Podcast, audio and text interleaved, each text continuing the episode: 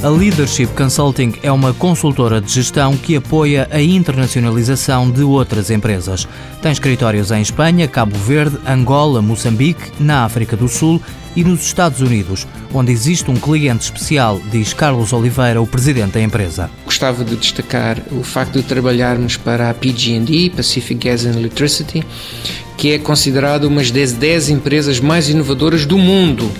No, nessas 10 estão Google, Facebook, etc. e está a PG&E. Os consultores nacionais ajudaram o gigante americano a reorganizar-se. O nosso trabalho foi fazer um benchmark uh, internacional para eles e fazer recomendações sobre a reestruturação da área de compras.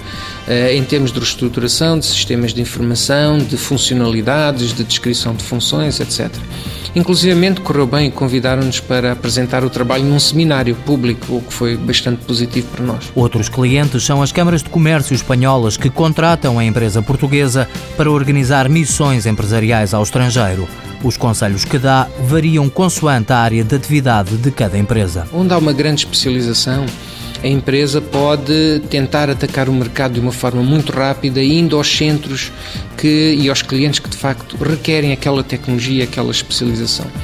Na área dos serviços, convém estudar bem o mercado. Uh, ter um compasso de espera de estudo, de market research, de networking, de aprendizagem de como se fazem eh, a prestação de serviços nesse, nesse mercado. Isso é, é, é uma diferença entre a área de tecnologia, produto e, e serviços. No seu próprio projeto de internacionalização, a Leadership definiu cinco anos para a entrada em cada um dos países. O primeiro ano, de facto, a primeira etapa é a aprendizagem de mercado, construção de network, Uh, e temos aí um orçamento para isso, temos um, um, orçamento para queimar, mas é um orçamento que nos vai poupar muito dinheiro a seguir.